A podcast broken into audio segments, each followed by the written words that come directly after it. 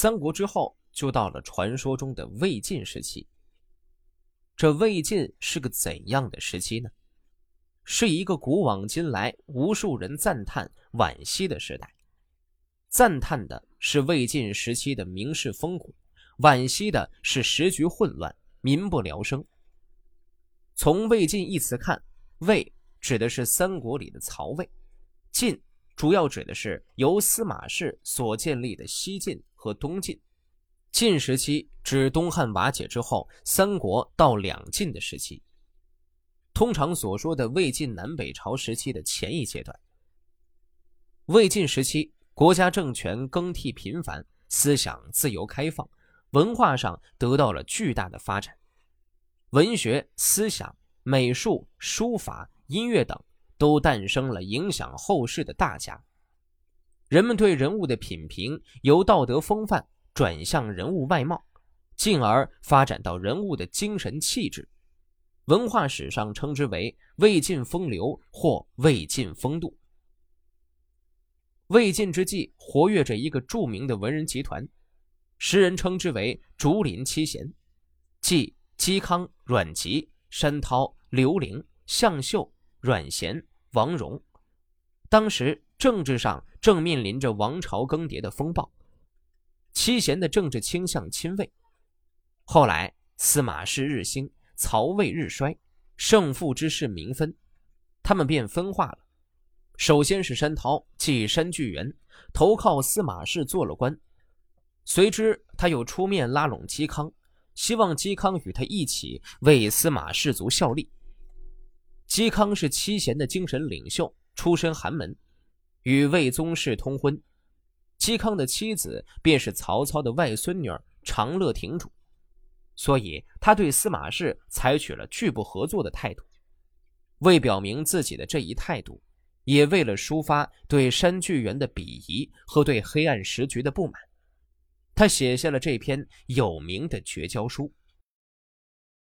嵇康锦起，过去您曾在山亲面前称说我不愿出世的意志。我常说这是知己的话，但我感到奇怪的是，您对我还不是非常熟悉，不知是从哪里得知我的志趣的。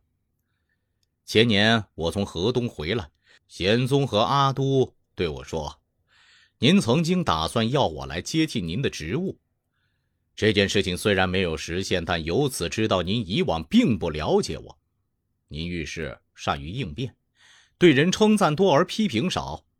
我性格直爽，心胸狭窄，对很多事情不能忍受，只是偶然跟您交上朋友罢了。近来听说您升官了，我感到十分忧虑，恐怕您不好意思独自做官，要拉我充当助手，正像厨师羞于一个人做菜，要拉技师来帮忙一样。这等于使我手持屠刀也沾上一身腥臊气味所以向您陈说一下，可不可以这样做的道理。我从前读书的时候，听说有一种既能兼济天下，又是耿介孤直的人，总认为是不可能的，现在才真正相信了。性格决定有的人对某些事情不能忍受，真不必勉强。现在大家都说有一种对任何事情都能忍受的通达的人。他们外表上跟一般世俗的人没有两样，而内心却仍能保持正道，能够与世俗同流合污而没有悔恨的心情。但这只是一种空话罢了。老子和庄周都是我要向他们学习的人，他们的职位都很低下。柳下惠和东方朔都是通达的人，他们都安于贱职，我哪里敢轻视议论他们呢？又如孔子主张博爱无私，为了追求道义，即使去执鞭赶车，他也不会感到羞愧。子文没有当卿相的愿望，而三次登上令尹的高位，这就是君子想救世济民的心意。这也是前人所说的，在显达的时候能够兼善天下，而始终不改变自己的意志；在失意的时候能够独善其身，而内心不觉得苦闷。从以上所讲的道理来看，尧舜做皇帝，许由隐居山林；张良辅助汉王朝，皆于唱着歌劝孔子归隐，彼此的处事之道是一致的。看看上面这些人，可以说都是能够实现他们自己志向的了。所以，君子表现的行为所走的道路虽然各不相同，但同样可以达到相同的目的。顺着各自的本性去做，都可以得到心灵的归宿。所以，就有朝廷做官的人为了禄位，因此入而不出；隐居山林的人为了名声，因此往而不返的说法。季札推崇子臧的高尚情操，司马相如爱慕蔺相如的气节，以寄托自己的志向，这是没有办法可以勉强改变的。每当我读尚子平和台孝微传的时候，对他们十分赞叹和倾慕。经常想到他们这种高尚的情操，再加上我年轻时就失去了父亲，身体也比较瘦弱，母亲和哥哥对我很娇宠，不去读那些修身治世的经书。我的性情又比较懒惰散漫，筋骨迟钝，肌肉松弛，头发和脸经常一月或半月不洗，如不感到特别发闷发痒，我是不愿意洗的。小便常常忍到使膀胱发胀的几乎要转动，才起身去便。又因为放纵过久，性情变得孤傲散漫，行为减慢，与礼法相违背。懒散与傲慢却相辅相成，而这些都受到朋辈的宽容，从不加以责备。又读了庄子和老子之后，我的行为更加放任，因此。追求世尽荣华的热情日渐减弱，而放任率真的本性则日益加强。这像麋鹿一样，如果从小就捕捉来加以驯服养育，那就会服从主人的管教约束；如果长大以后再加以束缚，那就一定会疯狂的乱蹦乱跳，企图挣脱羁绊它的绳索，即使赴汤蹈火也在所不顾。虽然给他戴上金的笼头，喂他最精美的饲料，但他还是强烈思念着生活惯了的茂密树林和丰美的百草。阮籍嘴里不议论别人的过失，我常想学习他，但没有能够做到。他天性醇厚，超过一般人，待人接物毫无伤害之心，只有饮酒过度是他的缺点，以致因此受到那些维护礼法的人们的攻击，像仇人一样的憎恨他。幸亏得到了大将军的保护，我没有阮籍那种天赋，却有傲慢懒散的缺点。又不懂得人情世故，不能随机应变，缺少万石君那样的谨慎，而有直言不知忌讳的毛病。倘若长久与人世接触，得罪人的事情就会每天发生。虽然想避掉灾祸，又怎么能够做得到呢？还有君臣、父子、夫妻、兄弟、朋友之间都有一定的礼法，国家也有一定的法度，我已经考虑得很周到了。但有七件事情我是一定不能忍受的，有两件事情是无论如何不可以这样做的。我喜欢睡懒觉，但做官以后差役就要叫我起来，这是第一件我不能忍受的事情。我喜欢抱着琴随意边走边吟，或者到郊外去射鸟钓鱼。做官以后，立足就要经常守在我身边，我就不能随意行动，这是第二件我不能忍受的事情。做官以后就要端端正正坐着办公，腿脚麻木也不能自由活动。我身上又多虱子，一直要去搔痒，而要穿好官服迎拜上级官长，这是第三件我不能忍受的事情。我向来不善于写信，也不喜欢写信。但做官以后要处理很多人间世俗的事情，公文信札堆满案桌，如果不去应酬，就触犯礼教，失去礼仪。倘使勉强应酬，又不能持久，这是第四件我不能忍受的事情。我不喜欢出去吊丧。但世俗对这件事情却非常重视，我的这种行为已经被不肯谅解我的人所怨恨，甚至还有人想借此对我进行重伤。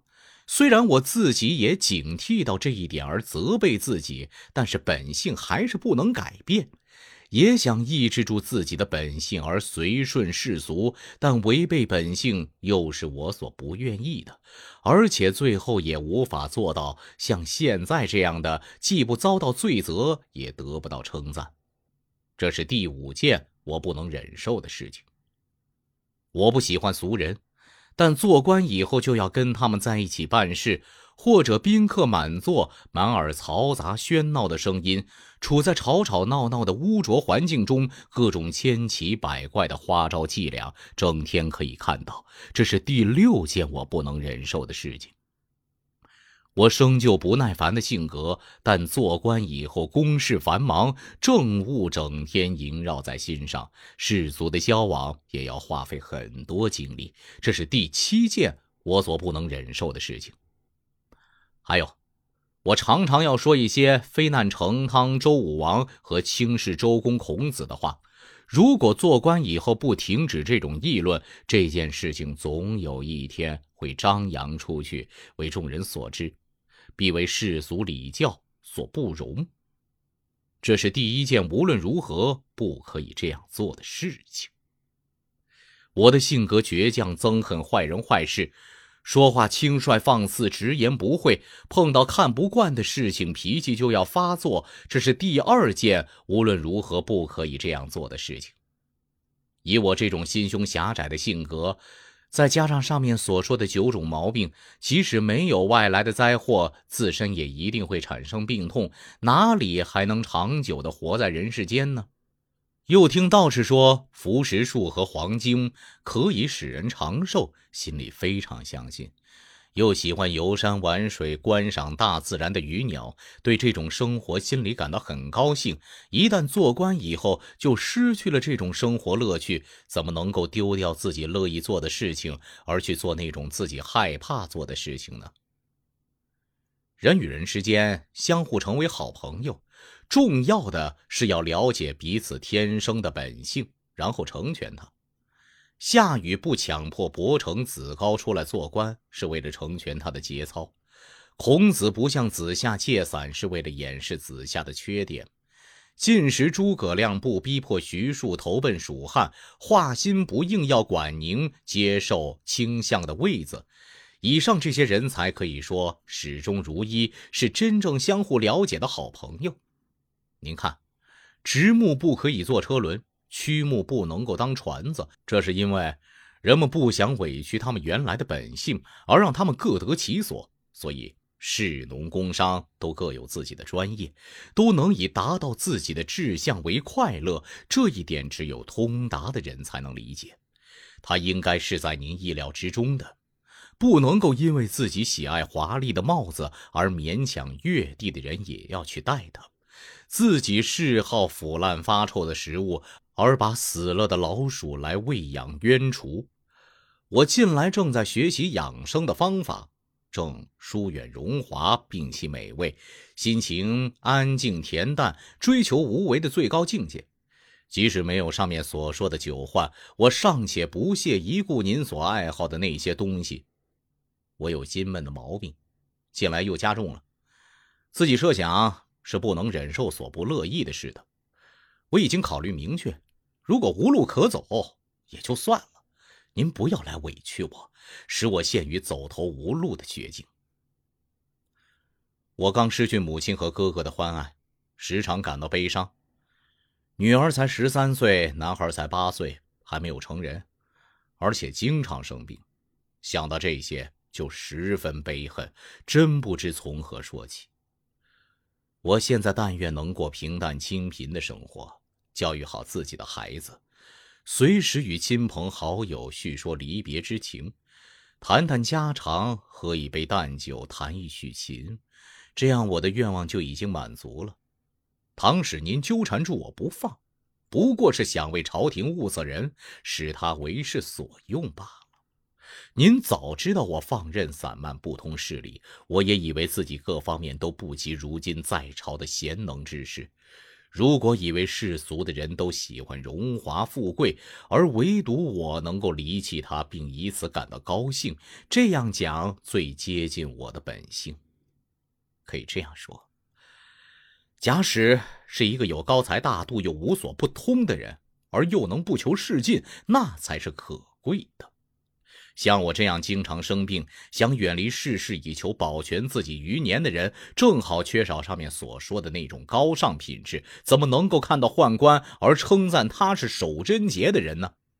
当时急于要我跟您一同去做官，想把我招去，经常在一起欢聚，一旦来逼迫我，我一定会发疯的。若不是有深仇大恨，我想是不会到此地步的。山野里的人以太阳晒背为最愉快的事，以芹菜为最美的食物，因此想把它献给君主。虽然出于一片赤诚，但却太不切合实际了。希望您不要像他们那样。我的意思就是上面所说的，写这封信既是为了向您把事情说清楚，并且也是向您告别。嵇康，锦起。